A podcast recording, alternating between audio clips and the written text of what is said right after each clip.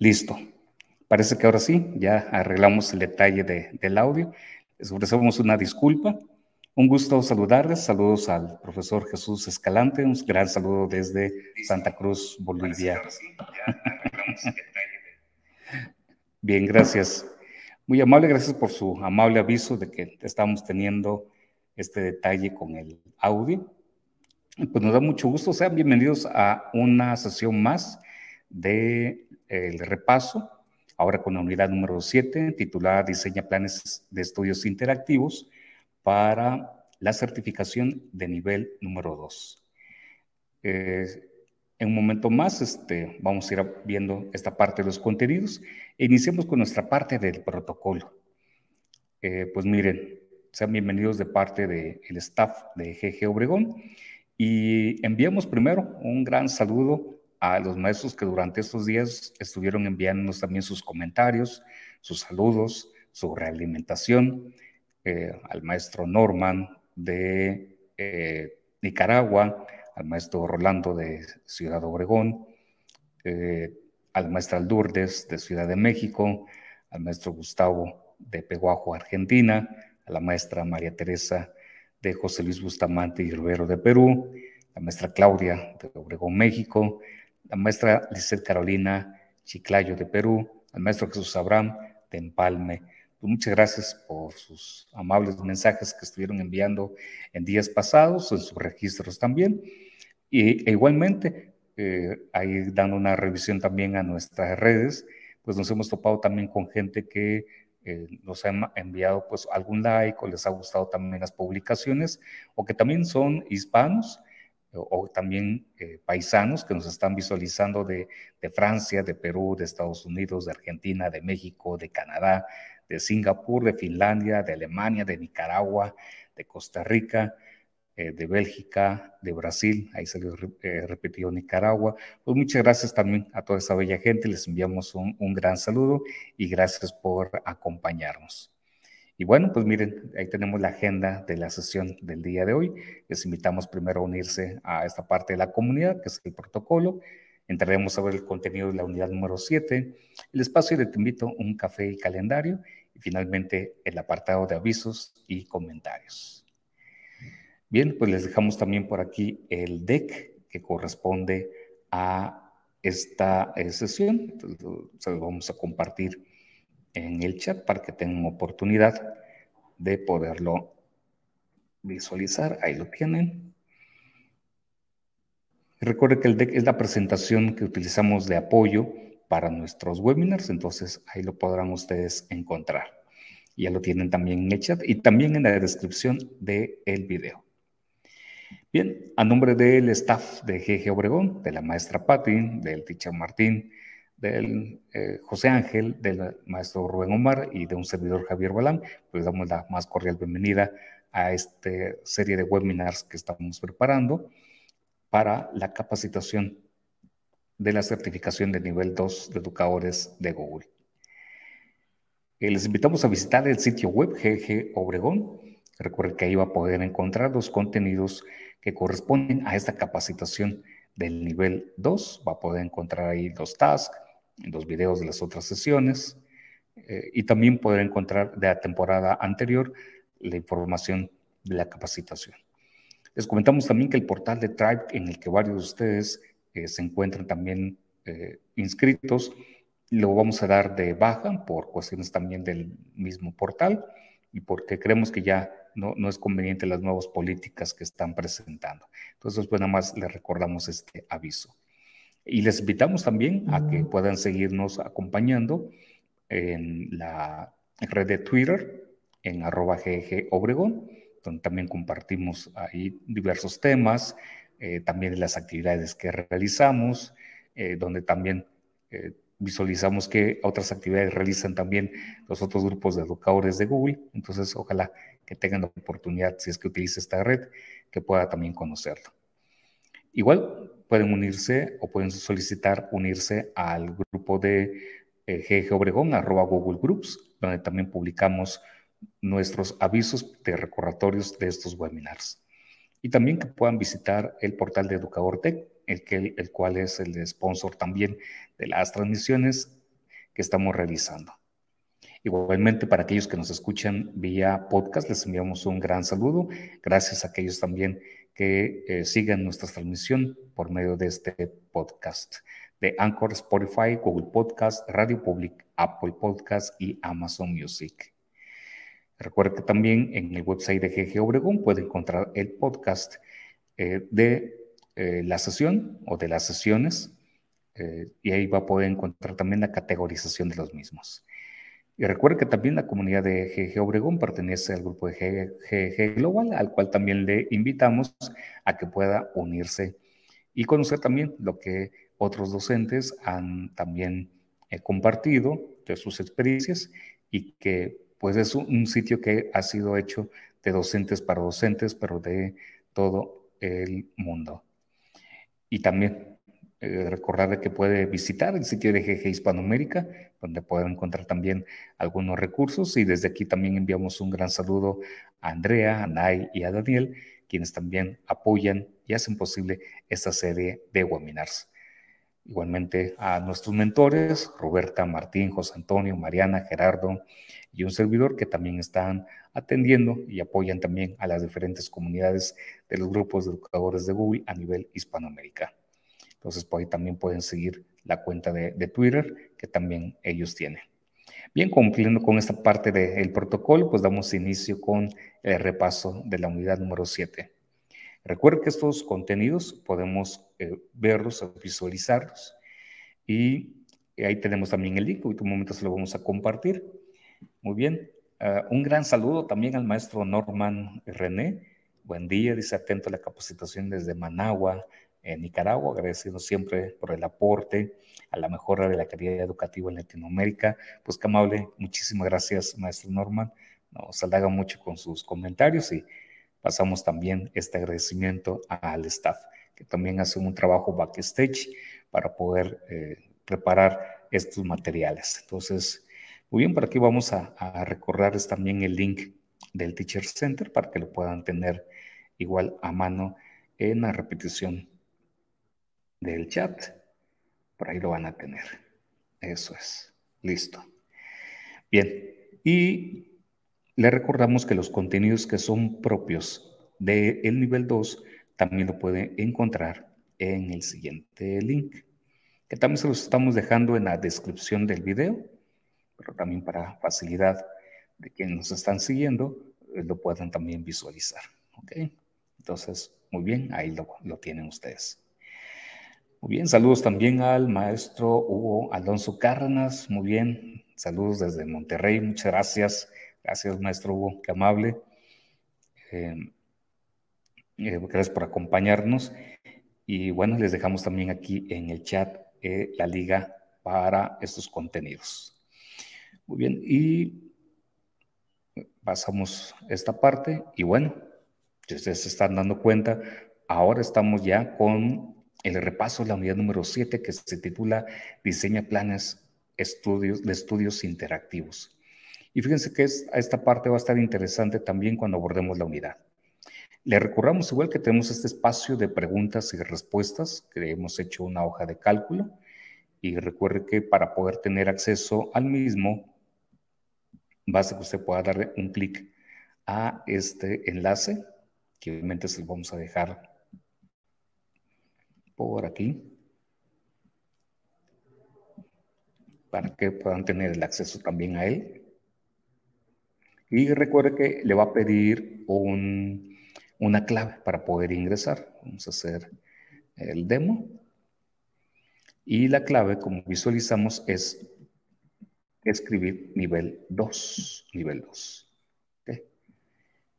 Y entonces aquí va a poder eh, plasmar le pedimos apoyo nada más con su nombre, correo, cuál sería la pregunta, y ya sea que respondamos aquí mismo en la hoja o le enviemos por correo electrónico su consulta para de esa manera dar un seguimiento a el cuestionamiento o la pregunta que tenga. Y de esa forma ahí nos vamos apoyando. Entonces, ahí dejamos también el recurso en el chat. ¿Qué es lo que vamos a visualizar en esta unidad número 7? Bueno, titulada Diseña planes de estudios interactivos. Tenemos la parte de la introducción, pero también cómo trabajar con presentaciones de diapositivas interactivas, cómo enseñar con videos interactivos de YouTube, más formas de agregar interacción a la enseñanza, buscar y adaptar otros planes de estudio para nuestras necesidades y terminamos con la revisión de la unidad número 7. ¿Qué se aprenderá? Eh, pues bueno, aquí visualizamos de cómo agregar interactividad a los videos instructivos estáticos, cómo utilizar también el editor de YouTube para crear videos interactivos con los que los alumnos pueden aprender de forma autónoma, cómo utilizar varias herramientas de Google simultáneamente para satisfacer las necesidades de cada situación de aprendizaje, cómo crear clases interactivas en documentos, presentaciones y formularios, los pasos específicos que pueden seguir para determinar el nivel de calidad de una fuente y cómo integrar aplicaciones externas de alta calidad en tu aula para enriquecer el plan de estudios.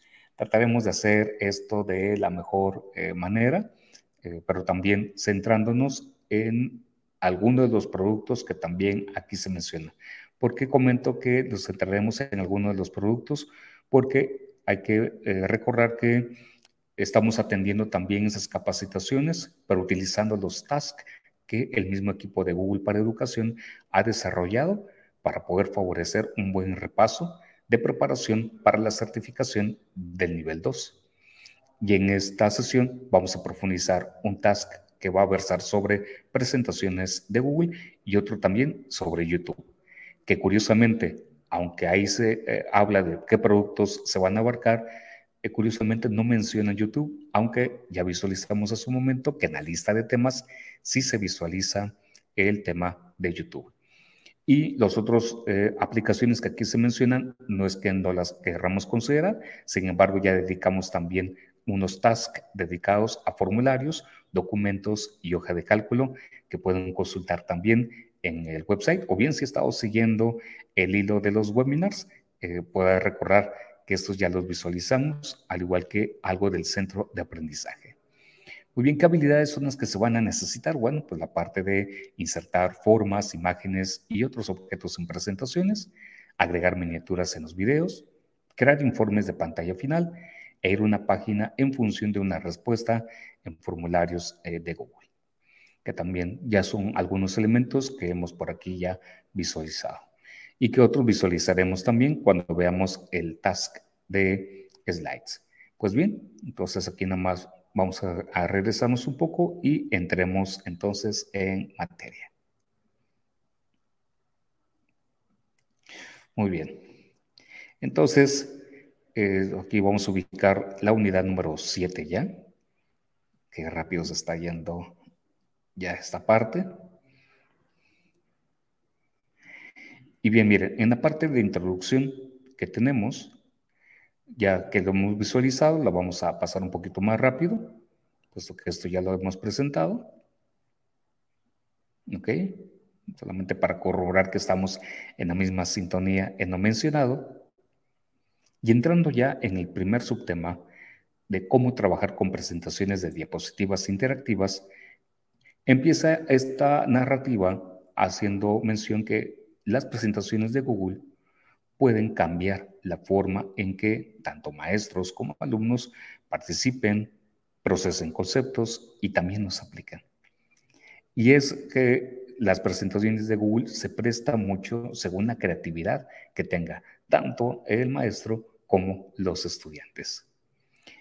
Asimismo, los mismos alumnos, nos mencionan aquí mismo, las presentaciones de Google pueden ser visualizadas a un propio ritmo en los diferentes dispositivos, que es algo que eh, a mí me agrada mucho porque podemos también visualizar, gracias a que existen también las aplicaciones para dispositivos móviles, podemos estar siguiendo una presentación de Google desde un dispositivo móvil, ya sea también desde una tablet o bien desde una computadora tipo laptop o de escritorio, que es una creo que de las grandes ventajas que ofrece el que la aplicación de presentaciones, al ser multiplataforma, permite el uso en varios dispositivos.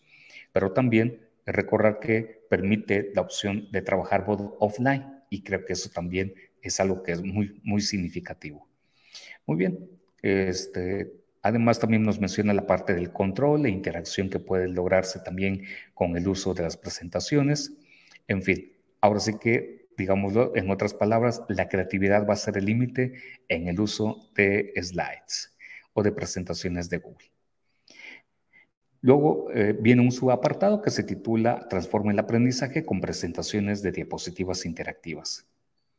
Y, e inicia con una pregunta interesante donde nos dicen, eh, ¿recuerdas cuando estabas en clase mirando una presentación de diapositivas y te preguntabas cómo el profesor esperaba que siguieras el ritmo de las imágenes que pasaban a gran velocidad por la pantalla? Bueno, las diapositivas en su momento, y, creo que todavía lo tenemos en grata memoria, o a lo mejor no tanta, pero era cantidad de información que se llegaba a presentar y a lo mejor no teníamos el suficiente tiempo para poder comprender esos conceptos. Con presentaciones de Google esto llega a cambiar. Incluso esto nos permite transformar también la experiencia de aprendizaje a fin de que sea algo más interesante y que sea también atractivo para nuestros estudiantes. Em, algo que también yo creo que nos ayuda mucho es esta forma en que nos llevan a poder considerar cómo organizar también nuestra presentación o una presentación que realicemos. En primer lugar, nos invitan a pensar cómo organizar el contenido y qué instrucciones podemos incluir en la presentación. Interesante. Por tanto, ya desde aquí implica la parte de la planeación. Asimismo, nos hacen este cuestionamiento de, ¿se puede agregar vínculos a otras herramientas como formularios o documentos de Google para hacerlo interactivo?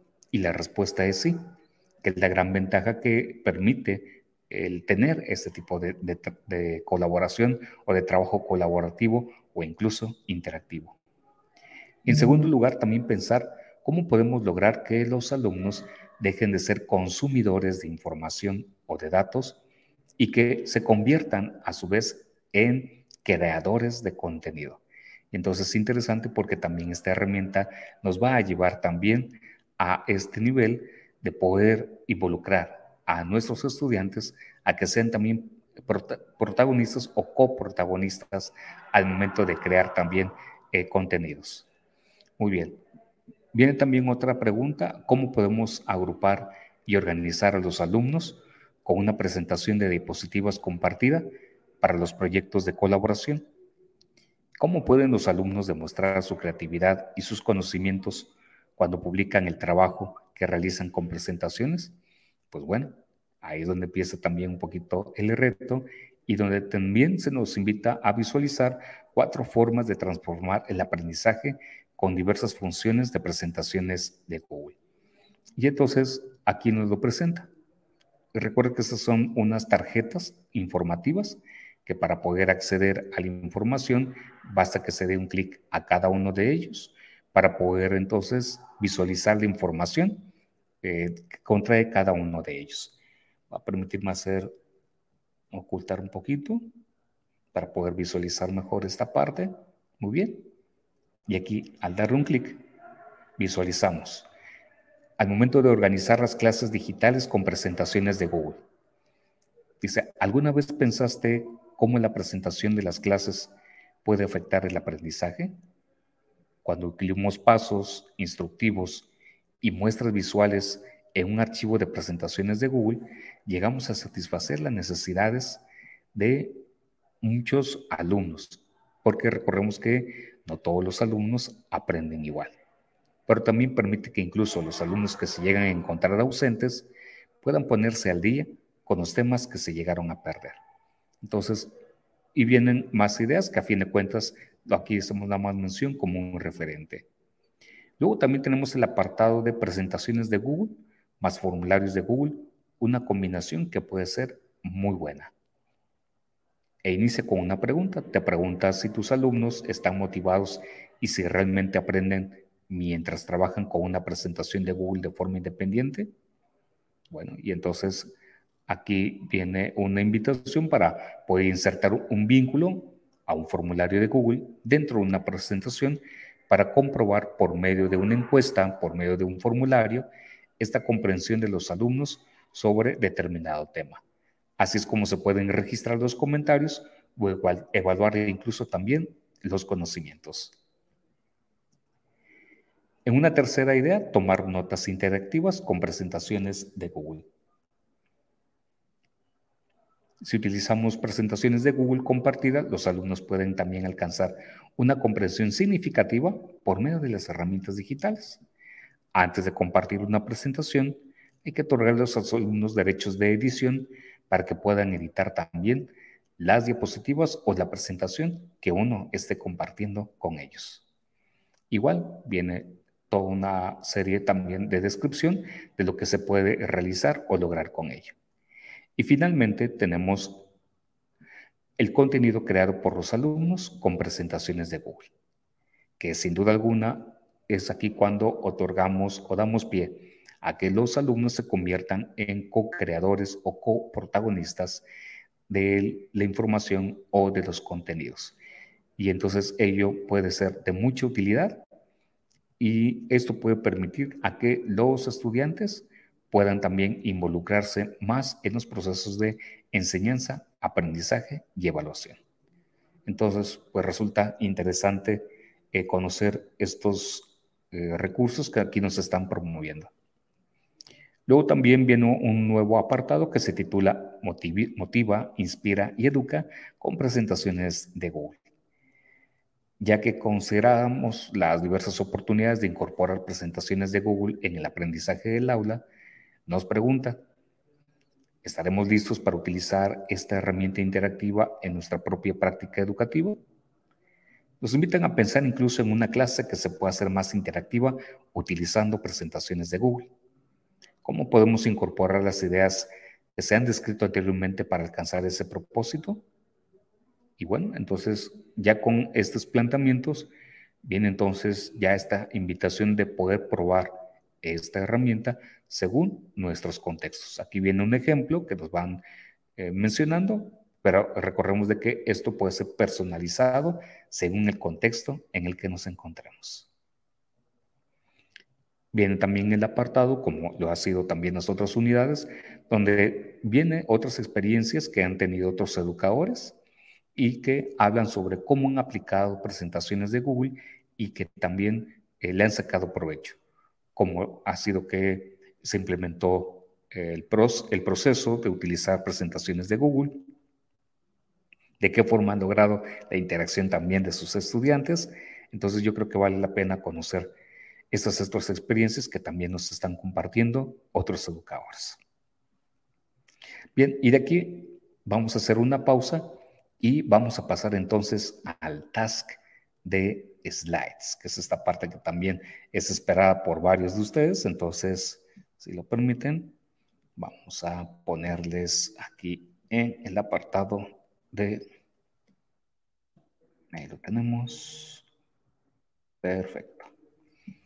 Aquí acabamos de colocar en el chat el link del task para que puedan descargar entonces las tareas que corresponden a slides de este task número 12. Muy bien. Y aquí en presentaciones tenemos el apartado de habilidades que debemos de dominar. Hay que recordar que eh, esos aspectos que aquí se mencionan son sugeribles si en su momento usted considera que a lo mejor todavía no lo domina eh, correctamente. Entonces, o que bien, o bien desea profundizarlo, basta que le dé un clic a cada uno de los links que acompañen a cada uno de estos subtemas para que pueda conocer más sobre cada uno de ellos. Y eso sobre todo si tiene alguna duda de algún proceso o algo que a lo mejor no recuerde, sin problema puede consultarlo.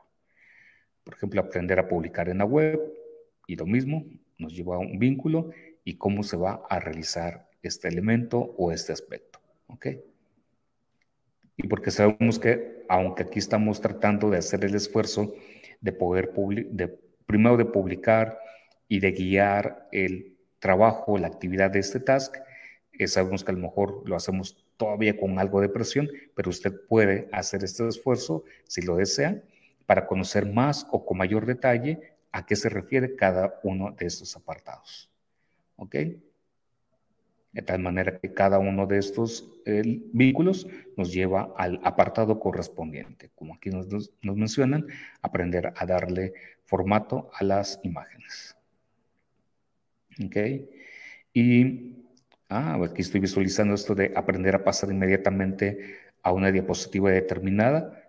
No apareció el link, entonces nos dejamos de tarea para poder actualizar este slide, pero lo visualizaremos en el task porque viene preguntado como un elemento de las tareas y luego también cómo utilizar los complementos de, dentro de slides. ¿Ok?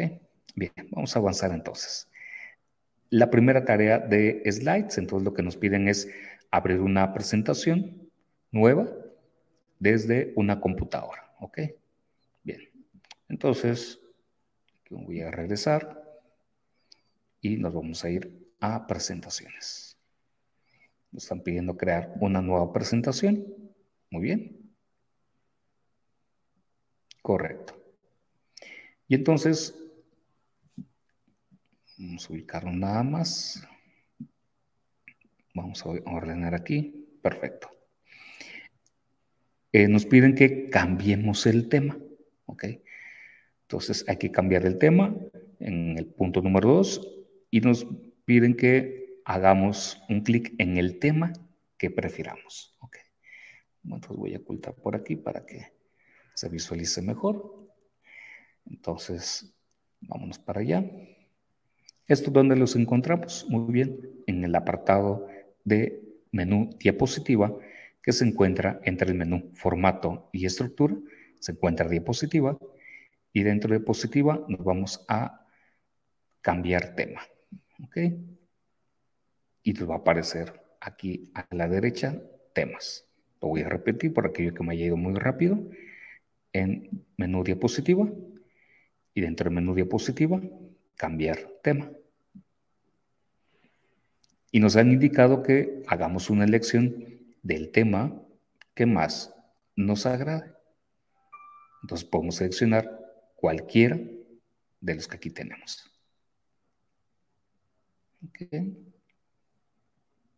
Como visualizamos, hay una variedad de temas. Perfecto. Avanzamos entonces. Tarea número 2 de slides. Insertar una imagen y seleccionarla. Y hay que aplicar en opción de formato una sombra paralela. ¿Ok? Nos quedamos con esos dos primeros apartados. Muy bien. Entonces, para ello voy a, voy a hacer un cambio para que aquí mismo, perfecto, se note mejor. Insertar una imagen. Y voy a poner de una imagen de una computadora.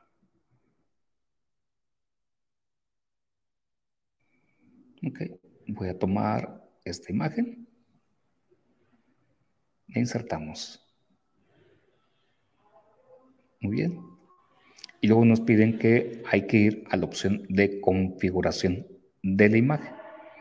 Y en la parte de la configuración de la imagen existen las siguientes opciones. Uno es que le podamos dar un clic con el botón secundario del mouse. Al dar un clic con el botón secundario del mouse, nos va a desplegar una serie de menús y entonces aquí tenemos la opción que se llama opciones de formato. Opciones de formato. ¿Ok? La segunda opción que también tenemos es irnos a menú formato y dentro de menú formato viene también la opción titulada opciones de formato. Cualquiera de las dos opciones que se le haga más fácil es la que puedo utilizar. Muy bien, entonces ya nos encontramos en opciones de formato nos piden aplicar el efecto de sombra paralela. Sombra paralela. Muy bien. Y entonces aquí buscamos el de sombra paralela. Muy bien. Y en sombra paralela nos piden ubicar un color. Ok. Se va a tener transparencia, el ángulo que se le va a aplicar. Ok. La distancia. Ok. El radio de desenfoque. Ok podemos cambiar un poquito el color para que ahí se pueda diferenciar. Muy bien. Y listo. Y entonces, ahí lo tenemos. Ok. Vale la pena mencionar que si es un objeto que a lo mejor tenga una transparencia, pues bueno, se va a mostrar de una forma diferente, pero ahí tenemos ya el efecto de sombra paralela. Muy bien. Luego, en este mismo ya nos comentan que hay que ajustar el ángulo, la distancia y la transparencia de la sombra paralela, que es lo que acabamos ahorita de realizar. Regresamos nada más para verificarlo. ¿Ok? Y aquí están los valores que nos comentaron. La transparencia, ¿ok?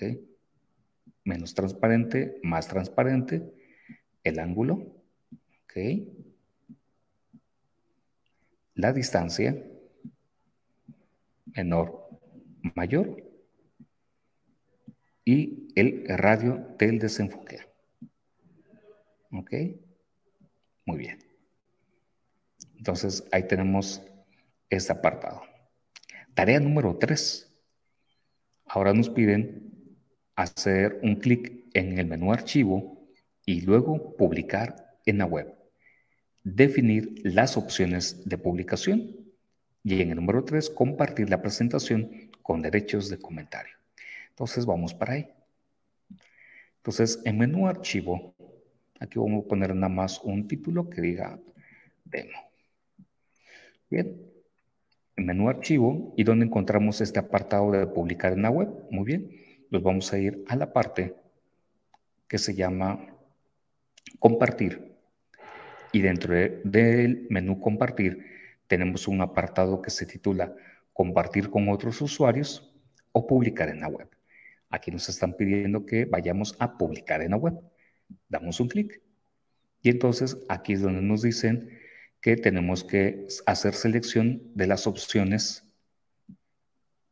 de publicación que nosotros les definamos. No nos piden que definamos alguno en particular. Entonces nosotros podemos, por ejemplo, poner que la publicación, y esto aquí hace referencia, que creo que vale la pena mencionar, cuando nosotros deseamos que se publique un determinado contenido en la web, sin embargo, si no deseamos que el público tenga acceso con propiedad de edición o propiedad de comentarista, sino solamente de una visualización de la presentación, entonces esta es la opción más recomendable para poder publicar vía web un determinado contenido. Incluso si ustedes recuerdan lo que vienen siendo los texts que utilizamos de apoyo, como el que ahorita se está mostrando en pantalla, este deck de apoyo está siendo utilizado la función de publicar en la web.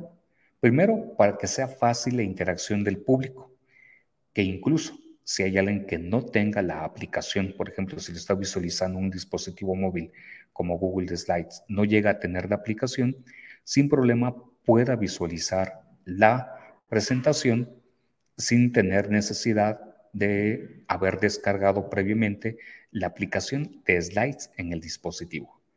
Entonces, como que es una de estas funciones que eh, llama mucho este, la atención. Entonces, eh, es una buena función que creo que han agregado. Este, ah, mandamos un, un, gran saludo a la maestra María Teresa desde Arequipa, Perú. Muchas gracias, maestra, qué amable. Y aquí nos pone también esa perseverancia y entrega personal que nos demuestra, nos anima más a lograr este ansiado segundo nivel. Muchas gracias, Dios los bendiga. Pues muchas gracias, maestra, y gracias también a los que nos envían sus, saludos, ya sea de forma síncrona y también de forma asíncrona, que sabemos que también tenemos un, buen grupo de, educadores que nos siguen también eh, de diversas partes de América Latina y del mundo. Entonces, pues gracias, gracias por esas palabras. Muy bien, entonces, eh, regresando aquí a este apartado, la recomendación también, una recomendación o sugerencia para cuando elaboren sus contenidos en slides y los desean publicar incluso para con sus alumnos, para que no le batallen con el documento original o, alteren, eh, en versión web o publicar en la web para que esto pueda funcionar eh, mejor. Muy bien, entonces, ¿qué, ¿qué valores son los que tenemos aquí en publicar en la web? Pues bueno, primero el avance de las diapositivas. si va a ser cada segundo, dos segundos o según las secuencias que aquí tenemos. Aquí voy a dejarle eh, dos segundos. Que inicie la presentación cuando se cargue en el reproductor y que se reinicie incluso la presentación después de la última diapositiva. Tiene también aquí otras opciones como eh, que dependiendo también de la versión que uno tenga de Google Workspace for Education, eh, va, se puede todavía personalizar más. Sin embargo, pues bueno, estos vienen siendo los valores principales. Viene también un apartado que se llama incorporar. Entonces, este incorporar significa que puedo hacer factible que la presentación se incorpore dentro de un sitio web, como por ejemplo utilizando Google, Google Sites, para ahí poder colocar la presentación. ¿Ok? Pero por pronto me quedo aquí en este, me regreso a vincular cada dos segundos con estos valores y le doy un clic a publicar. Y entonces no se visualiza aquí. Eh, sin embargo, viene una pregunta que en este momento está apareciendo aquí en pantalla que eh, dice así, ¿estás seguro de que desea publicar esta, a este archivo o lo que acabamos de eh, preparar? Decimos que sí. ¿Ok? Aquí aparece publicado y entonces ya nos da un link único, nuevo, que nos va a llevar entonces a publicar ya el contenido vía web. Yo aquí voy a hacer nada más un pequeño cambio, lo voy a hacer un movimiento así súper rápido, aunque ahorita lo vamos a visualizar, nada más para notar los cambios. Y haré una duplicación. Con control D es que funciona esto. ¿Ok? y vamos a ver el link que, copiamos hace un momento para ver cómo se visualiza. ¿Ok? Si ustedes se fijan, ahí está, tuve que hacer esos cambios de la imagen como para poder visualizar cómo entra en automático desde el navegador la misma presentación. ¿Ok? Entonces, esta es la función, publicar en la web. Interesante. ¿Ok? Muy bien. Muy bien, y aquí viene otro apartado, comparte, que uno comparta la presentación con derechos de comentario. Muy bien, este en donde lo encontramos. Muy bien. Al momento de eh, salir del anterior menú, parte superior derecha donde tenemos compartir, damos un clic. Y entonces podemos poner que cualquier usuario que tenga el vínculo va a poder tener propiedad de comentar, comentarista. ¿Ok? Y entonces se copia el vínculo. Bien. Y este vínculo, que es único para esta presentación, es el que se comparte con las otras personas. ¿Ok? Muy bien. Incluso eh, voy a ponerlo por aquí. El demo. Demo nada más de que no salga completo el link en el chat. Pero bueno, lo dejamos por si alguno de ustedes es factible que los que nos están siguiendo en vivo pueda hacernos ese comentario. Ahí lo hemos dejado. ¿Ok? Y muy bien, vamos a, a regresar y vamos con la tarea número 4 de Google Slides. ¿Ok? Bien. Vamos por aquí. Déjame hacer un, ajuste. Y como recordatorio. Muy bien. Agregar tres diapositivas a la presentación. Utilizar un cuadro de texto o una forma para crear un hipervínculo en la diapositiva 1 que lleve a la número 3. Ok. Ahora voy a regresar aquí. Y aquí voy a eliminar estos dos, que a fin de cuentas fue nada más una prueba. Bien. Y entonces nos piden que agreguemos otras dos diapositivas u otros dos slides, que es muy sencillo. Esto como lo hacemos en la parte superior izquierda, abajo del icono de presentaciones, tenemos un signo más. Ahí podemos hacer dos acciones. Uno, dar un clic directamente al signo más para que se agregue el slide o la presentación. O dos, a un ladito del signo más viene una flecha para desplegar un menú que tiene más opciones. En este menú tenemos los diferentes tipos de slides que podemos agregar a la presentación. Yo en este caso voy a agregar uno en blanco. ¿Ok? Ahí tenemos uno con texto y uno en blanco. Muy bien. Entonces ya agregamos las otras dos diapositivas. Este, y nos piden ahora agregar un cuadro de texto, una forma para que la diapositiva 1 nos lleve a la diapositiva número 3. Entonces, vamos a agregar por aquí un distintivo nada más. Voy a copiar este mismo, lo voy a copiar y lo voy a pegar aquí. Sin embargo, le voy a variar el color. Ok, más para distinguirlo. Y entonces nos piden que agreguemos un hipervínculo. Ok, en la parte de superior, abajo del menú de herramientas, van a poder encontrar el menú de los diferentes eh, iconos de acceso rápido a las eh, funciones preferenciales. Y ahí tenemos uno que se titula Insertar vínculo. Insertar vínculo. Muy bien. Este eh, nos puede llevar entonces a lo que son las diferentes diapositivas que tenemos. ¿Ok? Y entonces aquí Vamos a poner que nos llevamos a la diapositiva 3. Mm, mm. Ok. Diapositiva siguiente. Vamos a ver aquí.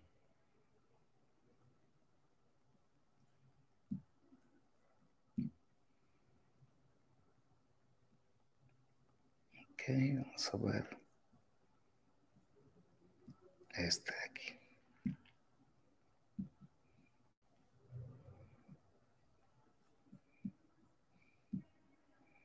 Vamos a visualizar.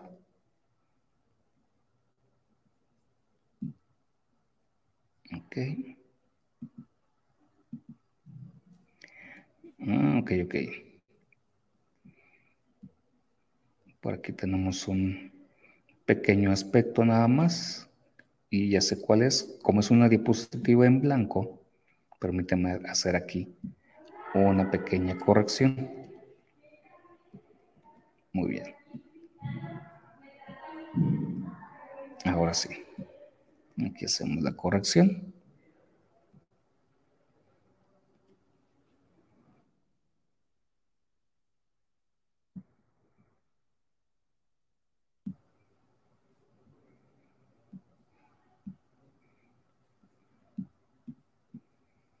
Vamos a poner demo 2.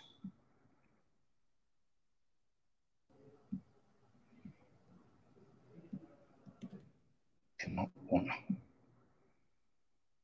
Muy bien.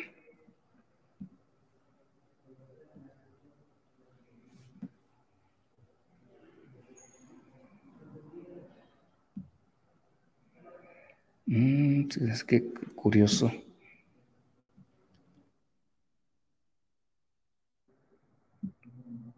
Tendré que revisar por qué motivo ahorita no me está mostrando. En las opciones de vínculos. Nosotros slides. Pero bueno, aquí nada más para comentar es que posiblemente ustedes sí les esté mostrando que al momento de editar los hipervínculos desaparezca ustedes la lista de todo el resto de las diapositivas. Es algo curioso que no nos esté llevando ahorita, pero debería de, funcionarnos. Entonces, lo vamos a dejar de esto así como para poder revisar unas pruebas que nosotros hicimos en la semana cuando preparamos el webinar, nos funciona muy bien. Vamos a visualizar con este otro. ¿Qué pasa en la primera diapositiva? Vamos a ver. Sí, aquí lo tenemos. Ok. Muy bien. Vamos a ver por aquí. Hay que escribir diapositiva en el buscador. Ok, muy bien, gracias maestra María Teresa. Vamos por ahí a ver esta parte que nos comenta. Muy bien.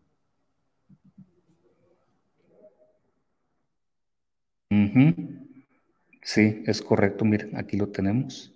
Gracias. Miren. Escribir el número. Aquí está. Muy bien. Vamos a pasar al 5. Vamos a hacer esta prueba. Ok. Ahí estamos. Vamos a cambiar el color para poderlo eh, ubicar. Sí, como las otras presentaciones ya la teníamos hecho, a los estudiantes se nos presenta en automático. Vamos a cambiarle aquí. Vamos a ponerle el número, la diapositiva 3, la diapositiva 4. Bien. Vamos a probar Ok. Bien, ahí está el cambio. Perfecto.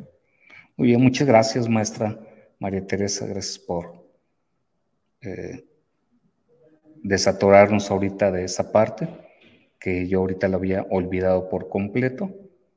Y muchas gracias. Excelente. Ahí se lleva un extra point. Muy bien, muchísimas gracias, maestra. Muy bien, entonces, ahí con ello tenemos la tarea número 4. Pasamos a la tarea número 5. Dice, puede usar los complementos para aprovechar documentos, hojas de cálculo y formularios de Google al máximo. Y que instalemos el complemento que querramos y también desinstalar un complemento. Y hasta ahí termina slides. Entonces, miren, esto es muy sencillo. Aquí con las extensiones, nos vamos a ir a complementos y luego obtener complementos. Y aquí se nos va a permitir visualizar, al igual que lo hemos hecho en los otros tasks, en donde nos va a permitir eh, ver eh, todos aquellos complementos que permiten también tener eh, la interacción dentro de Google Slides. Y que la verdad es amplia y que creo que da para poder utilizar y personalizar.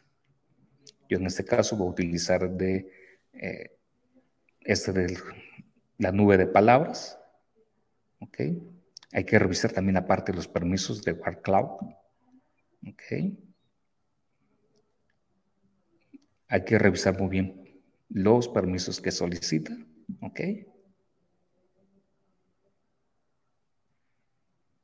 Y listo. Perfecto. ¿Esto dónde lo encontramos? Aliamos de nuevo extensiones. Aquí ya vamos a encontrar que tenemos el complemento. Y vale la pena comentar, si en un momento dado visualizan que no se llega a cargar correctamente la extensión, hay que dar un clic a recargar a la página de forma completa, como fue mi caso, y entonces poder utilizar, y para ello voy a utilizar este apartado. Ok. Y listo. Entonces aquí vamos a poner este GG. a poner Google. Pondremos educación. Ups. Bien. Vamos a ver cómo nos genera. Un poquito de paciencia y también con el tema a veces del Internet, que a rato nos da algunas malas este, jugadas. Y en este caso debería de mostrarnos ya el juego de palabras. Algo por ahí no, ahorita no ha agarrado muy bien. Vamos a ver de nuevo.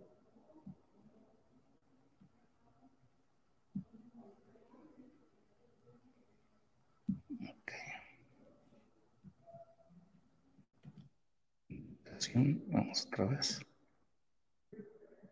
Jeje. Sí, ya. Es que curioso, ahora sí, como que la tecnología no me está ayudando mucho, o a mí se me están olvidando los pasos. Pero mire, lo bueno que tenemos una buena comunidad que nos ayuda aquí a complementar cuando llegamos a tener algún problema. Bueno, posiblemente que si usted está realizando en este momento y seleccionó de casualidad la misma extensión, es posible que le esté funcionando. A nosotros nos había funcionado bien en la semana, este, pero ahorita nos está dejando. Bueno, entonces continuamos para no detenernos aquí en este apartado. Nos piden también el hacer la eliminación también de, la, de este mismo complemento.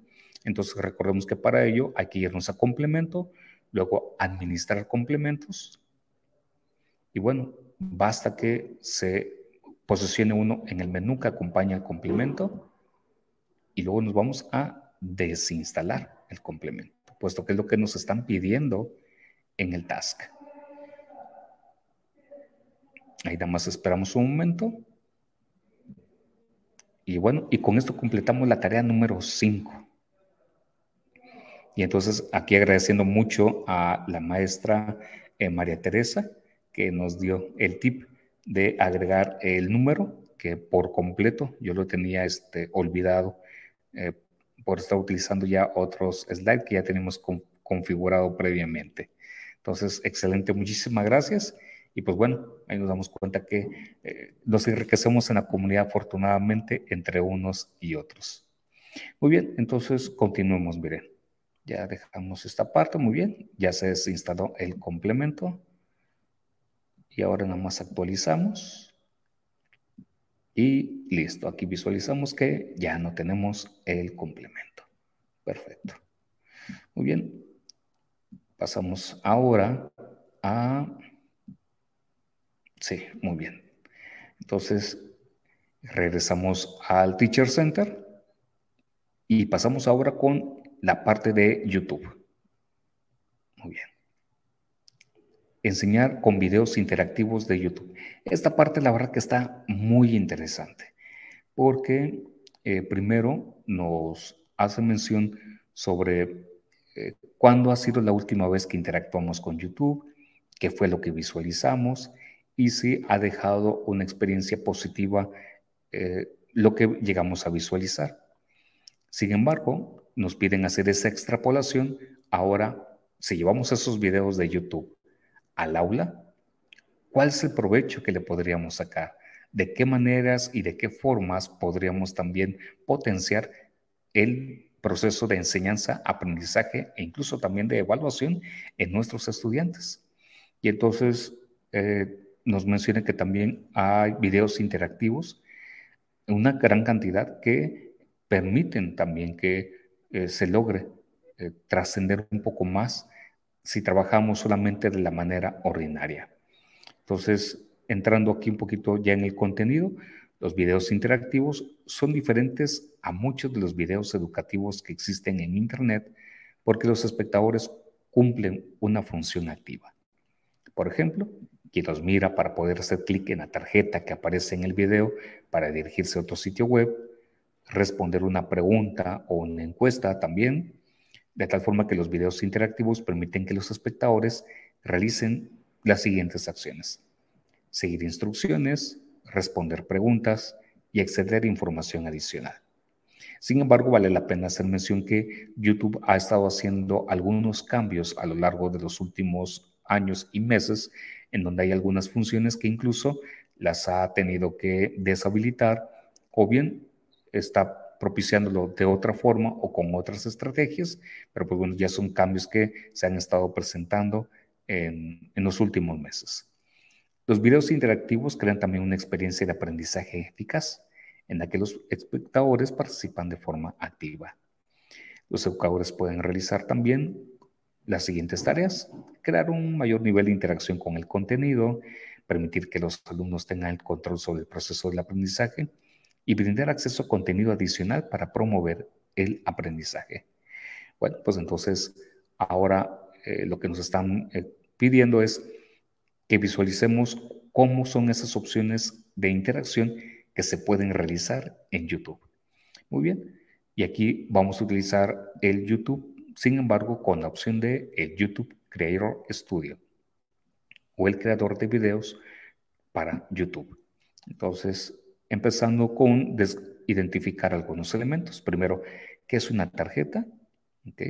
Las tarjetas son una opción para agregar interactividad en los videos. Son avances que combinan un título, una imagen y un fragmento de texto correspondientes a otro video. Si los espectadores hacen clic en ese avance, irán al video o al sitio web nuevos. Básicamente las tarjetas son superiores a las anotaciones y están optimizadas para los usuarios de tablets y de smartphones. Las tarjetas no se pueden usar en videos clasificados para niños. Y aquí es eh, lo curioso o interesante, pero que también viene siendo un reto. ¿Por qué?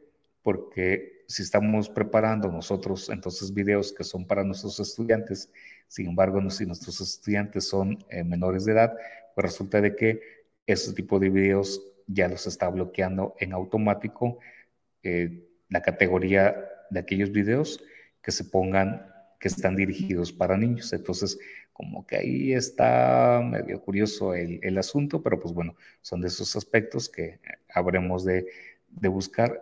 Eh, cómo mediar o cómo poder este, eh, buscar una solución que sea lo más amable. Bueno, continuando con otro apartado que visualizaremos en un momento más en el task de YouTube, eh, agregar y editar estas tarjetas. vamos a visualizar un poquito también cómo se va a realizar esta tarea, nada más para tenerlo en cuenta. El chat en vivo, que es el que hemos estado utilizando a su momento, y que eh, hemos tenido también buena interacción en esta mañana. Incluso ahí nos echó la mano muy bien la maestra María Teresa, recordándome la parte de eh, cómo cambiar entre los slides y a quien le agradecemos también este apoyo. También los comentarios y los vínculos complementarios, eh, que esos aparecen por lo general también en la parte de la descripción o que se pueden ubicar en la parte de descripción como en el presente video, en la parte de abajo, ahí pueden ver también una descripción que tratamos de poner como apoyo. Bien, terminado este apartado, viene entonces ahora un, que imaginemos un escenario.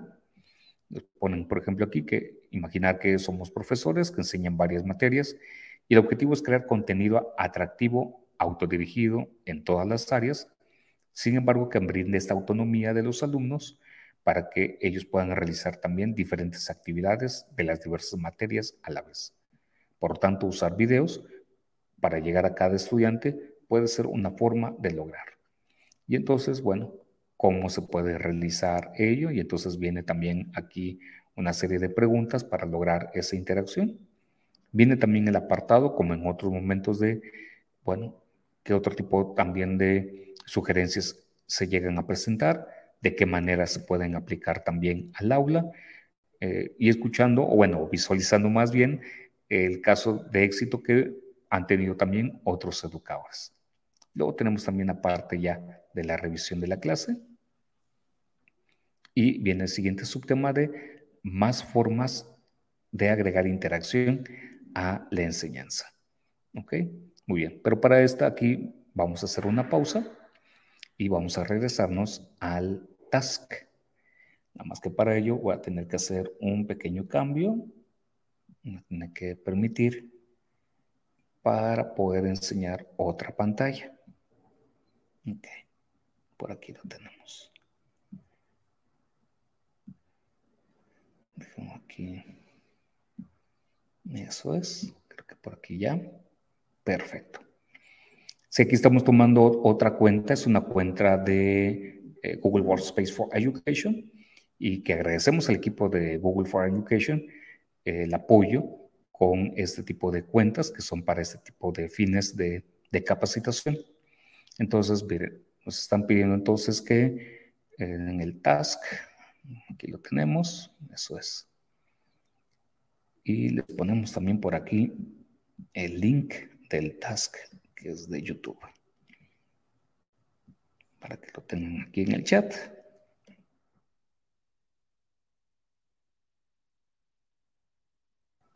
Muy bien. Aprovechar también para invitarles a sus preguntas, comentarios. Eso es. Perfecto. Muy bien. ¿Qué habilidades debemos de dominar para este task de YouTube? Aprender a subir un video. Igualmente, si alguien todavía no está muy familiarizado con este proceso, puede consultar el link donde viene la descripción muy clara sobre cómo realizarlo. Luego tenemos también aprender a agregar tarjetas a un video, lo que hace un momento estuvimos dando lectura. Muy bien, viene también aquí descrito. Crear y administrar listas de reproducción. ¿Ok? Y si desea tener mayor información sobre YouTube, viene entonces también el apartado de ayuda de YouTube con las temáticas más frecuentes sobre YouTube. Muy bien, entonces ahí tenemos estos recursos. Pero pasemos entonces al siguiente apartado. Dice, YouTube puede ser una herramienta útil para usar en el aula. Crear y editar videos de lecciones, instructivos, saludos, como el presente tipo de, de webinars que también estamos teniendo. Suscribirnos a canales de interés para encontrar contenido educativo fácilmente Enumerar las secciones clave, las marcas de tiempo y los vínculos a momentos específicos del video en la sección de comentarios para dirigir la atención al contenido importante. Y también YouTube puede ser una herramienta útil para utilizar en el aula, ya que pueden usarse videos educativos sobre el material de la clase para poder dedicar más tiempo a los alumnos que necesitan apoyo o ayuda. Hacer que también los alumnos miren una serie de videos a fin de prepararse para una próxima clase tipo material de aula invertida y proporcionar también videos instructivos a los alumnos para que los miren cuando lo prefieran y también a su ritmo, a fin de que puedan realizar preguntas durante la clase y si se deja incluso de forma previa, puedan también venir preparados con sus dudas y preguntas previa a la clase. empezamos entonces con las tareas. Entonces, el primero, y que aquí es importante eh, mencionarlo, activar el canal. Y incluso aquí tenemos un enlace donde nos lleva también al paso a paso de cómo activar el canal. Aquí lo que estoy visualizando es de que no les pusimos el enlace a español, entonces no tengan pendiente, pero en la parte inferior viene para poder cambiarlo a idioma español de Latinoamérica y listo, ahí va a poder venir. lleva entonces en ello, haremos la corrección de este link. Sin embargo, les pasamos el tip. Y entonces empezamos con este primer apartado, crear el canal o activar. Y entonces eh, vale la pena también aquí mencionar, si usted está utilizando una cuenta Google Workspace for Education, eh, por default viene apagado el, la aplicación de YouTube. Por lo tanto, habría aquí que pedirle al administrador de sistemas que a la unidad organizativa donde tenga los maestros permita la habilitación de YouTube. Si es su caso, entonces le, comentamos que va a ser conveniente que utilice mejor una cuenta terminación arroba gmail para que pueda efectuar el task que corresponde a YouTube, ya que si lo está realizando desde una cuenta institucional que no tiene permisos de hacer uso de YouTube, eh, no podrá realizar el el task desde una cuenta institucional que, tenga, mm, que no tenga permitido el uso de YouTube. Sin embargo, eso depende del administrador de sistemas o bien de la política que también la institución haya aplicado. Entonces, nada más vale la pena hacer este comentario. Muy bien, entonces aquí ingresamos a YouTube. Muy bien. Entonces aquí. Y aquí ingresamos a YouTube. Entonces, en la parte superior derecha, donde tengamos el icono de nuestro usuario, si ustedes se fijan, va a venir un menú que se va a desplegar. Y dentro de ese menú tenemos entonces la opción número uno que se llama crear un canal, que es lo primero que tenemos que tener activo, crear un canal. Muy bien, aquí vienen entonces unas preguntas muy sencillas. ¿Cuál va a ser el nombre que va a tener el canal? Como a fin de cuentas es un eh, aspecto demo, así lo voy a dejar. ¿Cuál va a ser el identificador? Pues voy a ver si me permite dejarlo solamente como profe Javier, ¿no? Ok, entonces voy a poner profe Javier 1, tampoco, profe Javier 2, sí, ok, entonces aquí, que esto es importante para saber que va a estar disponible este nombre del canal para que ya se pueda activar o visualizar, ok, y damos un clic a crear canal. Se va a llevar un poco de tiempo, nada más para esto tenerlo en cuenta. Muy bien, aquí fue eh, relativamente rápido. Muy bien, entonces ya tenemos esta primera parte que es la activación de nuestro canal. Luego nos piden crear una lista de reproducción de tres videos instructivos sobre el tema que uno desee. Perfecto. Recordad que los videos deben tener objetivos y propósitos claros. Muy bien, y entonces, eh, ¿yo qué hago? Perfecto. Pues entonces me voy a ir a buscar. Y entonces, como ya me sé el nombre del canal, entonces digo, muy bien. Voy a elegir entonces estos tres videos. Y si se fijan, nos están pidiendo crear una lista de reproducción. Y entonces yo digo, ah, perfecto. Pues entonces voy a tomar este video. Ok. Y entonces digo, perfecto. Voy a agregarlo. Lo voy a agregar a una lista de reproducción. Y entonces, al momento de visualizar el video, me voy a ir aquí al menú donde tengo más opciones después de compartir, descargar a la derecha. ¿ok? Y entonces tengo otras cuatro opciones, una que se llama recortar, otra que se llama guardar, denunciar, mostrar transcripción. Voy a elegir la segunda que se llama guardar.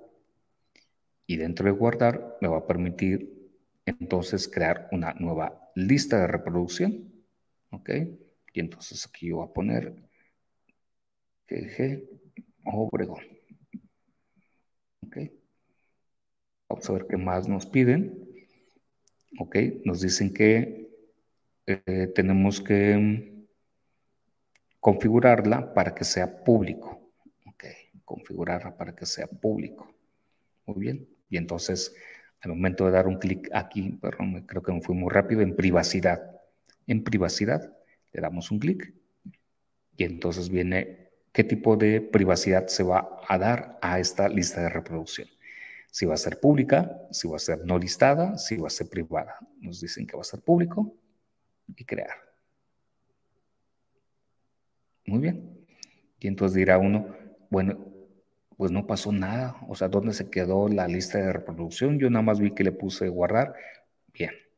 Entonces, vamos a regresar aquí tenemos nuestra imagen de perfil. Luego a, regresamos a tu canal. Muy bien. Y entonces aquí tenemos en lista de reproducción creada esta de GG Obregón. ¿Ok? Y vamos al apartado que se titula Ver lista de reproducción completa. ¿Ok? Y entonces aquí en Ver lista de reproducción completa ya tenemos entonces lo que es el título, que este se puede volver a, se puede cambiar sin ningún problema. ¿Ok? Viene también ya el primer video que hemos elegido. ¿Ok? Luego viene también la descripción. Si ustedes recuerdan, por aquí nos dicen, ah, es que hay que agregar también una descripción. Entonces, ok. Y entonces aquí en descripción le voy a poner videos de GG Obregón. Listo, algo muy sencillo. Usted puede ponerle cualquier otro tipo de descripción al video que esté visualizando. Aquí mismo incluso se puede eh, dar un clic para compartir la lista de reproducción y poder enviar a otros. ¿ok? Y vienen otras opciones también como agregar videos, que es lo que vamos a, necesitar también hacer en un momento dado. Agregar todos también estos videos a otra lista. Agregar a otros colaboradores que también se unan a esta lista de reproducción. Configuración también de la lista de reproducción o borrar incluso la lista de reproducción. Y en este de agregar videos, pues bueno, nos va a permitir decir, bueno, yo quiero buscar otro video de GG Obregón. Vamos a ver. Y entonces digo, ah, perfecto, pues voy a tomar este, que sé que es de GG Obregón. Perfecto, ahí está. Y voy a agregar otro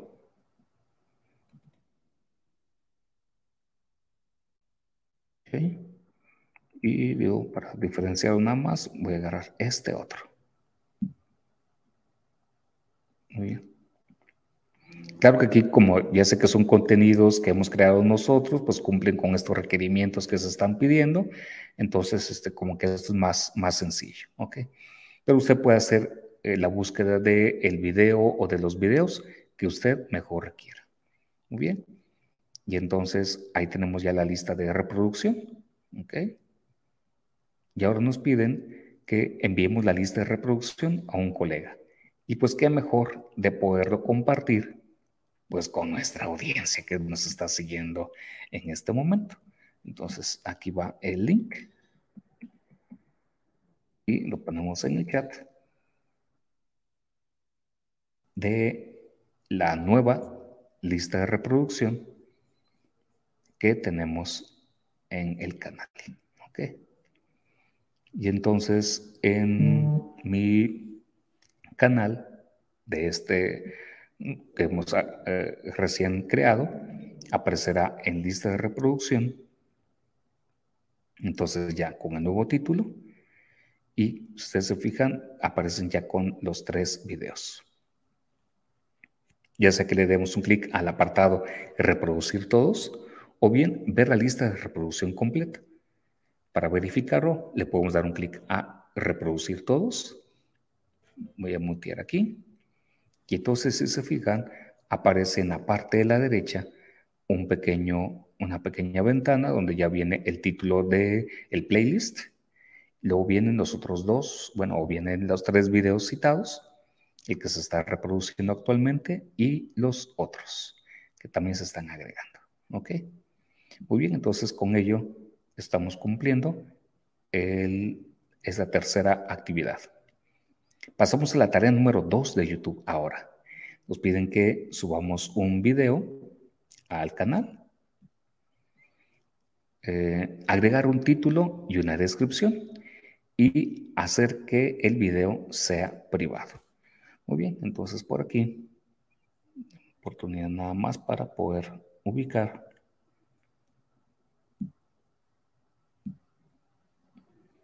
el video. Porque ocupamos que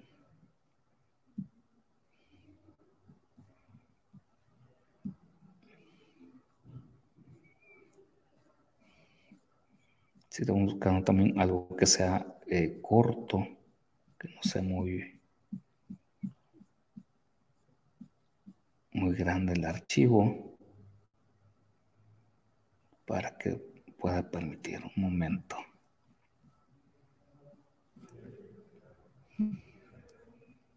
Sí, para que nos pueda funcionar también el, el demo. Ok, ok. Por aquí estamos. Un momento más. Para que se cargue. Aquí está. Muy bien.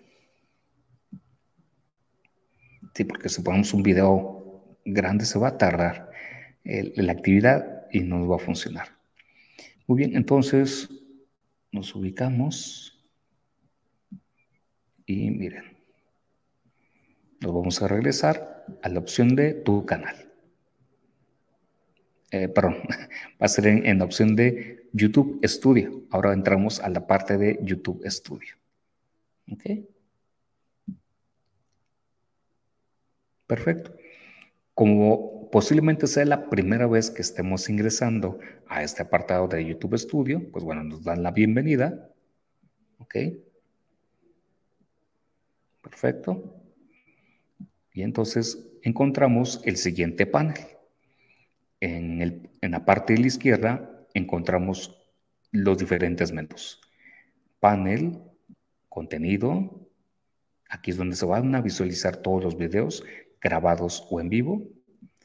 La lista de reproducción. Como ahorita llevamos hecho uno, por eso aquí ya aparece. El analytics de eh, cómo se visualizan los videos y demás. Eh, si ustedes recuerdan en su momento cuando mencionamos también en la bienvenida la lista de los países de donde nos visita, bueno, pues en parte también de aquí es donde obtenemos esa información. Los comentarios que también llegan a hacer a los videos, aquí se concentran. Eh, si se desea agregar subtítulos también a las actividades, aquí también se puede realizar. Los derechos de autor, interesante esta parte porque permite eh, que uno visualice si los videos que hemos eh, albergado en la plataforma se están cumpliendo o no con los derechos también de autor. Entonces, igual importante este apartado. La monetización, que requiere ciertos eh, aspectos mínimos que se piden para poder ya empezar a monetizar u obtener eh, ganancias para, por los contenidos que uno va albergando en esta plataforma. Y luego también la parte de la personalización del canal, lo que es la parte del diseño, los videos que se quieren resaltar o videos que sean aptos para las personas que están suscritas o no suscritas. Incluso si por ahí han seguido también este canal de YouTube de nosotros, ahí podrán ver que se van cambiando aleatoriamente los videos para los que están suscritos, así como para los que no están suscritos. El apartado de desarrollo de la marca, que es importante porque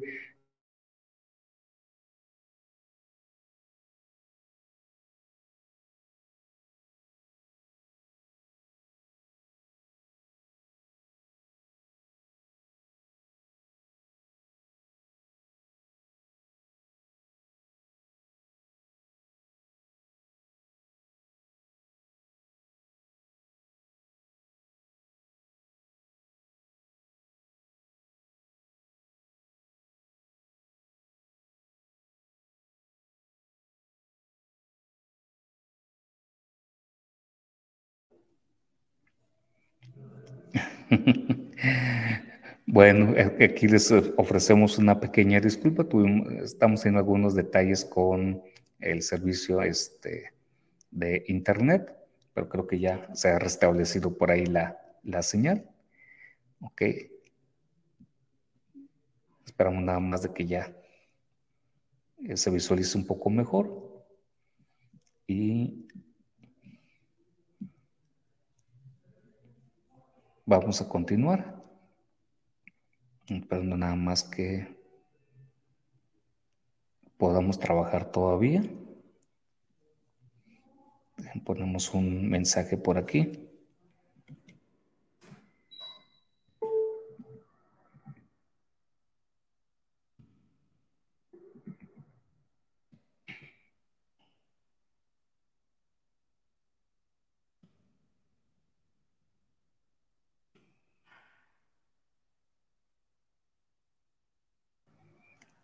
Ok, bien. Listo, parece que ahí estamos otra vez en línea. Gracias por su amable paciencia. Bien, eh, continuemos con este apartado que eh, venimos comentando. Eh, el desarrollo de la marca. Eso sobre todo hace referencia a cuál es la imagen que va a llevar su canal, la imagen del banner, y también si quiere que sus videos tengan una marca de agua. que tengan una marca de agua. Y luego también la información básica, que hace referencia al nombre del canal, el identificador y la descripción del canal. Entonces, interesante este apartado.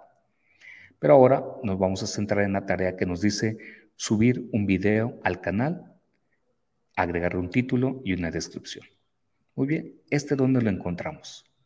Pues vamos a ir al apartado de, eh, ya sea en panel o en contenido, ¿ok? Nos vamos a ir a subir video. Vamos a seleccionar un video. Yo aquí lo tengo ubicado, ¿ok? Perfecto. Traté de agarrar un video que sea algo corto. Y entonces aquí es uno de los videos de introducción. Entonces es video introductorio. Este video forma parte del inicio de los webinars. Luego también, eh, una vez que empiece este procesamiento del video, va a aparecer una vista en miniatura. Vamos a ver qué otras características nos están pidiendo. Agregar un título y una descripción. Agregar el título y descripción, que esta parte ya lo hicimos, y nos piden que hagamos el video en privado. Muy bien, entonces vamos a continuar. Y entonces nos piden eh, por aquí abajo, ah, muy bien, esta parte creo que es también relevante tenerlo en cuenta. Uno, si queremos que el video pertenezca a una lista de reproducción o no. No lo han, no lo han pedido en el task como tal para tenerlo, por tanto ahorita lo vamos a dejar sin una lista de reproducción. Si este, el video está enfocado para niños o no, entonces, aquí es importante eh, responder a esta pregunta. Y en este caso voy a poner que no. Muy bien. Luego viene también otro tipo de elementos que es importante nada más tener en cuenta. Si va a tener una promoción pagada o bien un patrocinio. Si eh, va a permitir también que eh, capítulos o momentos claves faciliten también que aparezcan dentro del video. Entonces aquí ya se visualizará según la conveniencia de uno. ¿okay? El permitir los lugares automáticos. ¿okay? Y luego también vienen etiquetas que se pueden agregar al video. Identificación de subtítulos. Ubicar también fecha y lugar también de la grabación. El tipo de licencia. Muy bien qué tipo de categoría va a tener. Yo en este caso voy a ponerle que es educación. Si se va a permitir que se dejen comentarios, este, o bien que se dejen comentarios potencialmente inapropiados en espera de revisión, pues es importante, ¿sí? Y listo. Después de haber revisado estos valores, nos vamos a siguiente. Y entonces aquí vienen los siguientes elementos del video agregar pantalla final, que aquí, ahorita regreso a esta parte de que sea privado, porque viene preguntado un poquito más adelante. Em, haz clic en el video que deseamos editar, ok, y en el cuadro de tarjeta seleccionar el tipo de tarjeta, ok. Bien, pero por aquí tenemos el inicio, agregar un mensaje y ya. Ok, entonces miren. Viene la parte de agregar tarjetas. Ok. Haz clic en el cuadro de tarjetas y selecciona el tipo de tarjeta que quiere uno agregar. Muy bien, y entonces aquí tenemos en la parte de las tarjetas, tenemos unas tarjetas que vienen, por ejemplo, de video.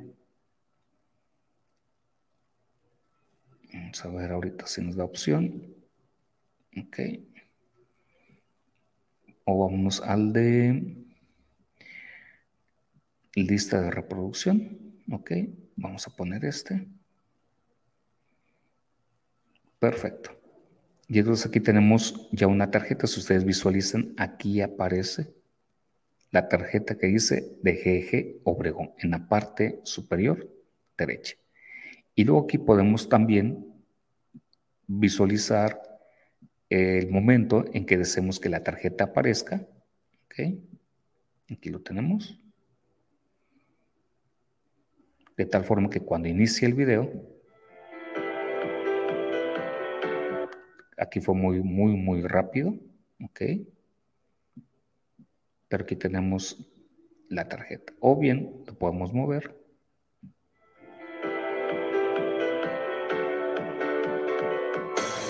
¿Ok? Y entonces ahí es donde estamos visualizando también eh, la tarjeta. Que esto también lo podemos nosotros eh, personalizar. Y por, ejemplo, aquí podemos poner, no olvide visualizar la, el playlist.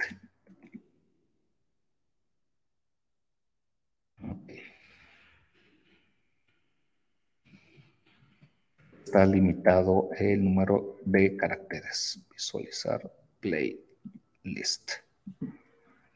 Muy bien. Vamos a ver.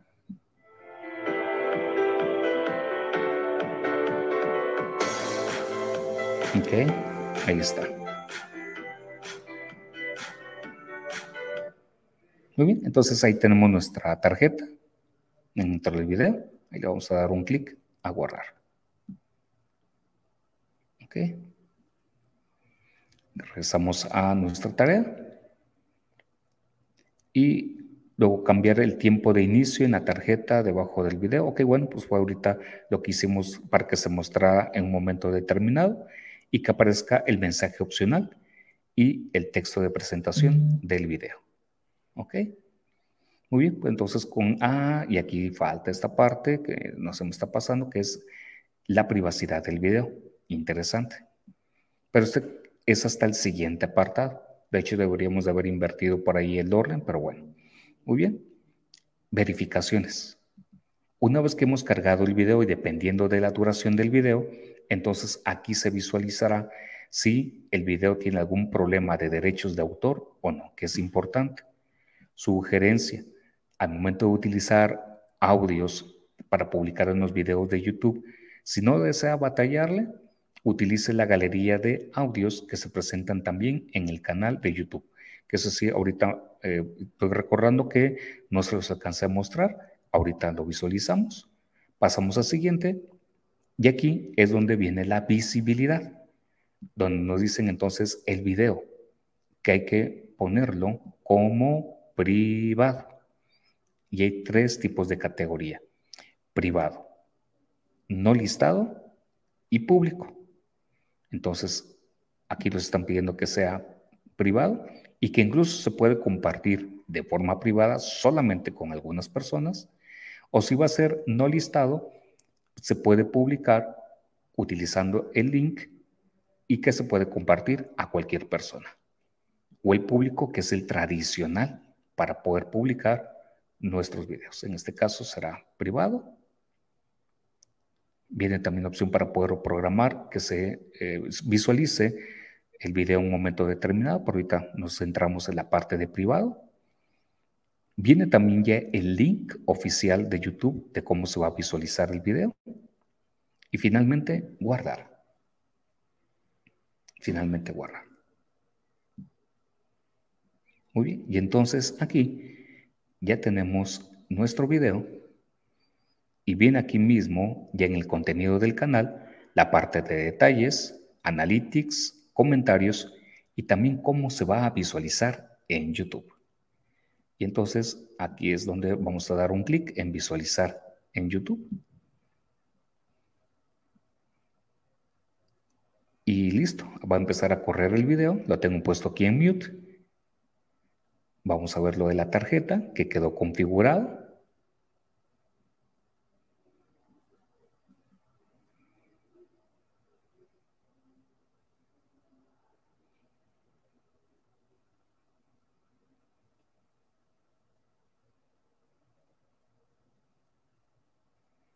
Puede que a lo mejor la tarjeta en este momento no se visualice puesto que se lleva un poco de tiempo ahorita recordando esta edición dentro del video. Sin embargo, en el ejercicio que sí realizamos, vamos a, a regresar en tarjetas, pantalla final, tarjetas. Sí, aquí lo tenemos. ¿Ok? Entonces, si lo tenemos aquí marcado, está en el... Entonces, posiblemente nada más sea cuestión de esperar un momento para que los cambios de la tarjeta apliquen, puesto que hay algunos cambios que no entran de modo inmediato. Pero aquí en la previsualización, ahí lo tenemos. ¿Ok? Por aquello que nada más en este momento no llegara a visualizarse también en el ejercicio que usted está realizando esta tarjeta, nada más para tenerlo en cuenta. Y aunque no viene mencionado, pero es bueno tenerlo también presente, es la parte de la pantalla final. Que en la pantalla final también, esto es como un agregado, se puede elegir qué tipo de pantalla final se desea que se visualice en un momento determinado del video. Aquí la sugerencia que suelo recomendar es que suela, eh, perdón, que elija, que elija realizarlo al final, al final del video, para que no interrumpa eh, la actividad. ¿Ok? Junto con el botón de suscripción. Y aquí hacemos esta selección para que aparezca al final del video. Ahí está. Y que aparezca la pantalla final. Ahí está. Yo elegí una pantalla final determinada. Y lo mismo, tengo que esperarme un tiempo determinado para que se apliquen estas configuraciones al video que he subido. Eh, y, antes de terminar con este apartado, lo la biblioteca de audio, ¿dónde se encuentra? En el menú de la izquierda, en la parte de abajo, y déjenme aquí voy a tener que ocultar, tenemos biblioteca de audio. Y aquí dentro de biblioteca de audio encontramos todos los audios que están permitidos para poder utilizar en nuestros videos que utilicemos en YouTube. Y que pueden utilizarse, mm, pues, y se clasifican por medio de los filtros que aquí tiene, en donde podemos buscar por título de la pista o por palabra, por género, por ánimo, nombre del artista, duración, atribución obligatoria, o no obligatoria, efectos de sonido o los destacados, que aquí vendrían siendo los favoritos que uno esté marcando. Por ejemplo, yo digo al azar, elijo estos tres y aquí en destacados, aquí los voy a encontrar. ¿Ok? Entonces, como un tip que creo que puede ser también de utilidad para eh, ustedes. Muy bien, entonces regresamos, porque ya, ya estamos un poquito también sobre el tiempo. Permítame entonces aquí nada más, porque hicimos cambio de pantalla.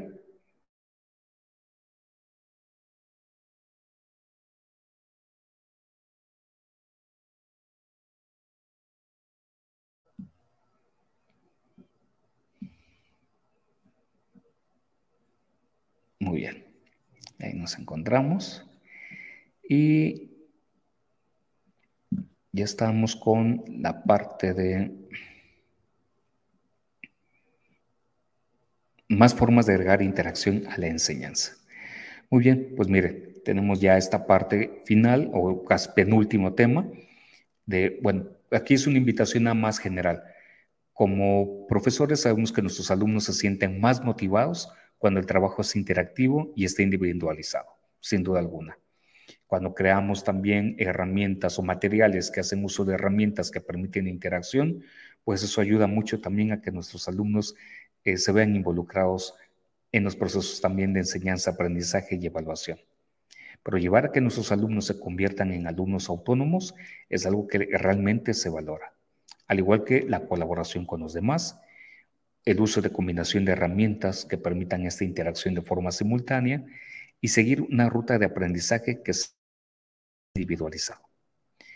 Hemos visto también ya anteriormente lo que se puede lograr con las presentaciones de Google y cómo los videos también pueden lograrse interacción.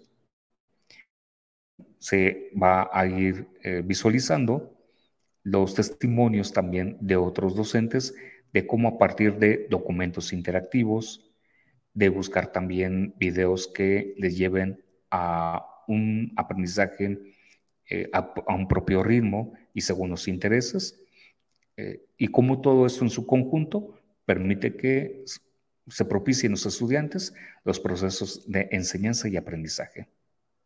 Viene también unos audios en donde eh, escucharemos cuatro experiencias de cuatro educadores sobre cómo este uso de las herramientas y dando es, considerando estos elementos de la interacción y que los estudiantes se vuelvan coprotagonistas también de la creación de estos materiales, eh, propicia un interés mayor también de los estudiantes en, el, en este, digamos, curiosidad por querer aprender más a su ritmo y a sus modos. Entonces, recuerde que cada uno de ellos va acompañado también del transcript, en donde podrá ver ya en español, puesto que los audios vienen en inglés.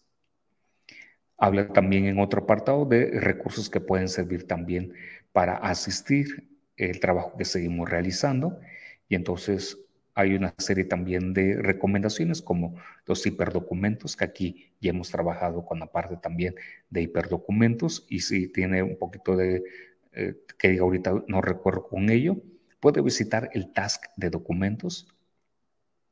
Viene también incluso un ejemplo también de un hiperdocumento Recuerden nada más que en ello hay que em, tener en cuenta que viene primero en inglés, pero ya luego que permite también la interacción por medio de los links que aquí tenemos, nos va llevando a determinados recursos y permite también la interacción con ellos.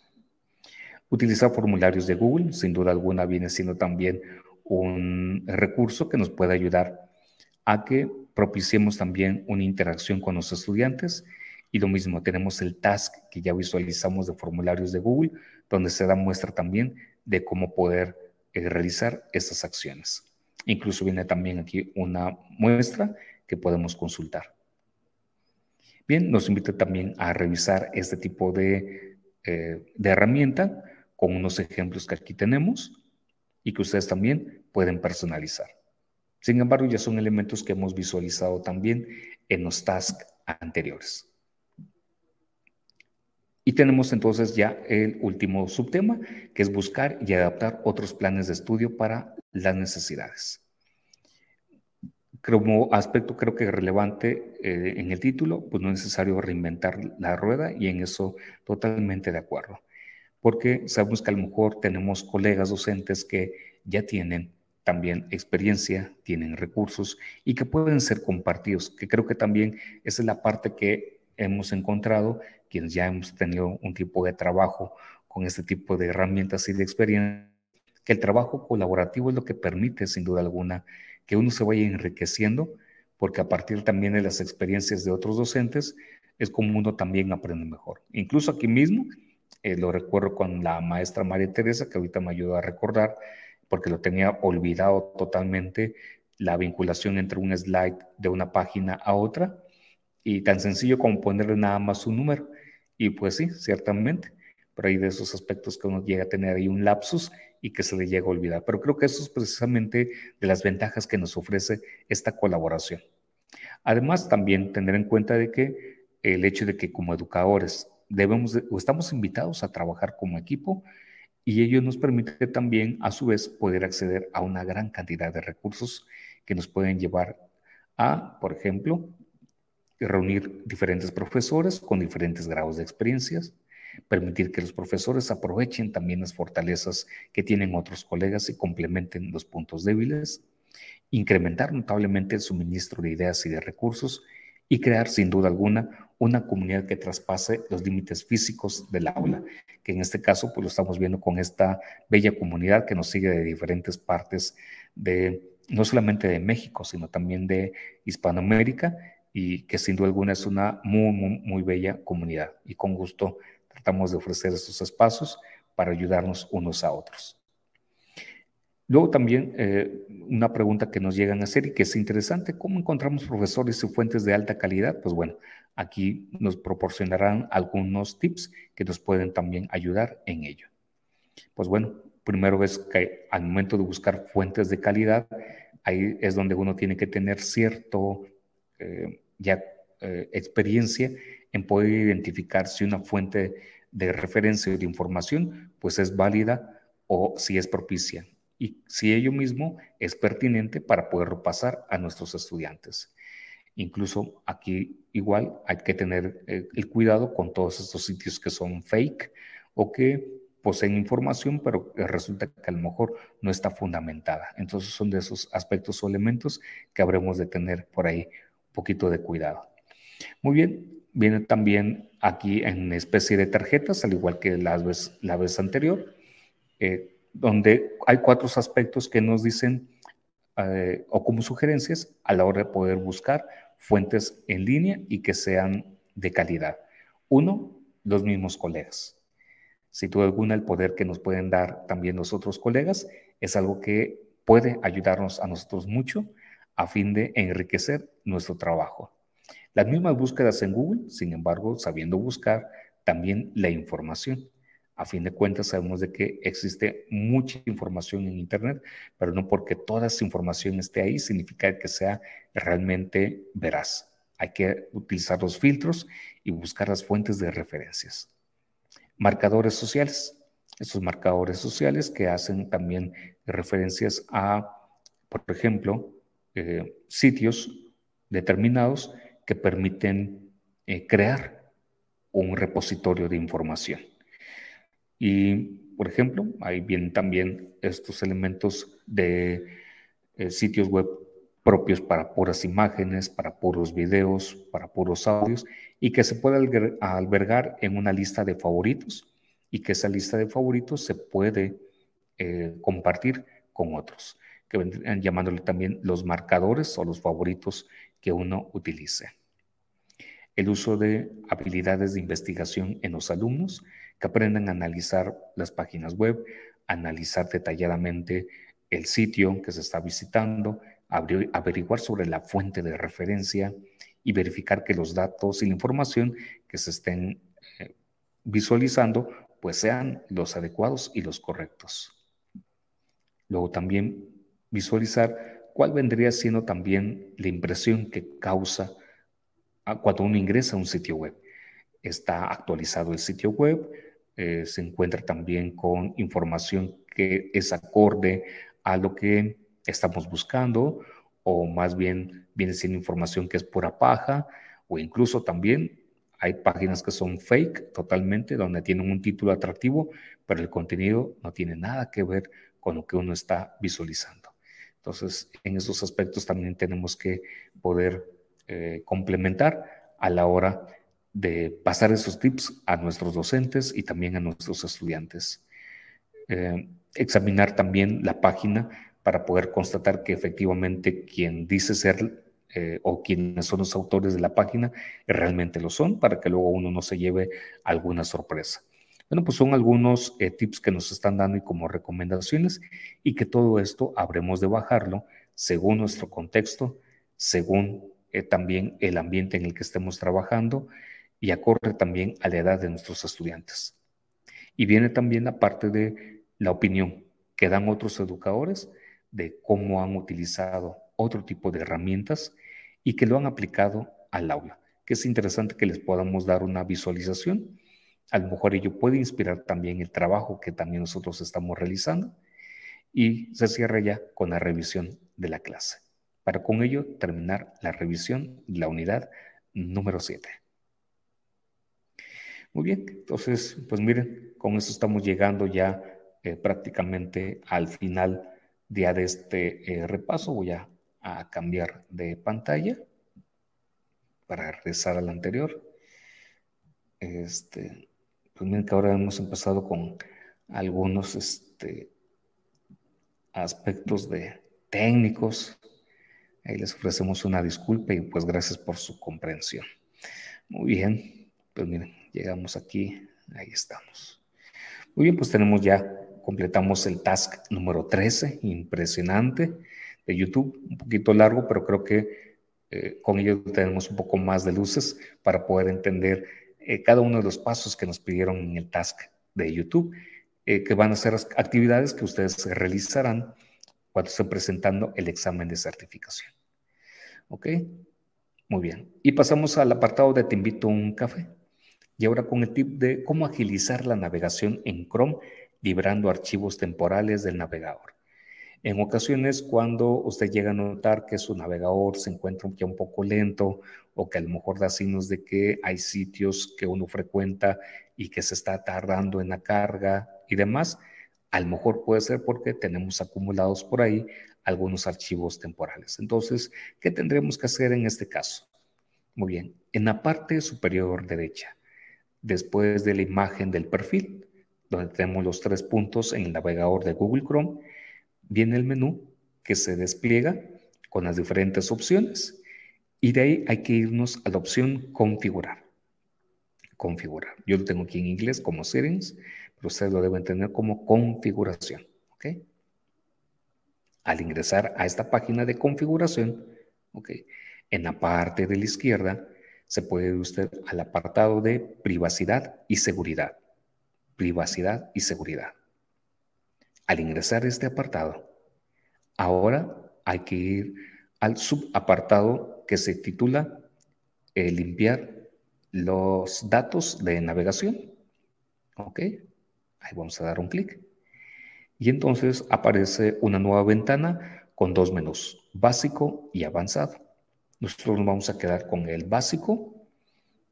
El tiempo, vamos a elegir todo el tiempo, porque a lo mejor puede que por default aparezca los siete días. Vamos a poner todo el tiempo. Vamos a visualizar que nada más esté activada la segunda y tercera opción, que viene siendo el de cookies y también el de caché, que vienen siendo dos eh, eh, apartados que eh, van a servir para limpiar el navegador. Sin embargo, sin embargo, vale la pena mencionar, no voy a dar clic ahorita en limpiar datos porque si lo hago, lo más seguro es que me eh, saque de la sesión de Google en la que me encuentro y eso me llevaría ahorita a interrumpir parte, incluso hasta de la transmisión o de la proyección que estoy teniendo. Pero al terminar, por ejemplo, el webinar, usted puede realizar esta acción, eliminar todos estos archivos temporales y con ello darle un respiro de nuevo a su navegador. Y con eso, listo. Completamos entonces ya este esta tarea de dar un mantenimiento al navegador de Google Chrome, liberando archivos temporales. Muy bien, entonces con esto estamos ya este, finalizando el apartado del el café de experiencias. Y bueno, les presentamos nada más ahora la agenda que tenemos para los siguientes días. Eh, tendremos para el siguiente sábado la unidad 8 y 9 y el siguiente sábado 10 de diciembre, la unidad 10 y 11, para también tener ahí la guía del registro, la rifa de los vouchers también para todos aquí ustedes que se han estado registrando en cada uno de nuestros webinars. Y bueno, daremos ahí ya luego también otras indicaciones. Y con esto terminamos el apartado de Te invito un café y agenda. Muchas gracias por eh, acompañarnos en este momento. Eh, recordamos nada más algunos avisos muy sencillos. Pues bueno, si tienen dudas o consultas, eh, por favor escribir a contacto arroba. Y bueno, este recordatorio de que al final de capacitación tendremos algunos vouchers de cortesía. Recuerde registrar también su asistencia, que esto nos va a servir también para tomar en cuenta en esa rifa. Y también que nos pueda apoyar mucho con la realimentación de la sesión. Entonces, incluso por aquí le vamos a poner de nuevo el link para que lo tenga a mano y mucho nos ayuda en verrar con su realimentación, que le ha parecido este tipo de webinars, si le ayuda, si están siendo abordados de forma adecuada los tasks, si le da idea también de ellos, si ya conocía estas funciones, en fin, que nos pueda apoyar también eh, con ello. Y pues bueno, con esto terminamos el apartado de avisos y comentarios. Y pues muchísimas gracias. Gracias por darse este tiempo de estar con nosotros, esperando que haya sido de utilidad. ahí tuvimos algunos pequeños percances este, eh, que quedaron este, ahora sí que fuera de nuestro alcance. Sin embargo, tratamos de sacar adelante la sesión del día de hoy. Y pues bueno, les pedimos también este apoyo con su evaluación. Y a nombre del staff de GG Obregón, les damos muchas las gracias por acompañarnos y bueno, nos vemos el próximo sábado en nuestra próxima emisión. Les agradecemos mucho y bueno, sé que ahorita hay gente que también nos está siguiendo de eh, América Latina y que estamos al pendiente también del el Mundial.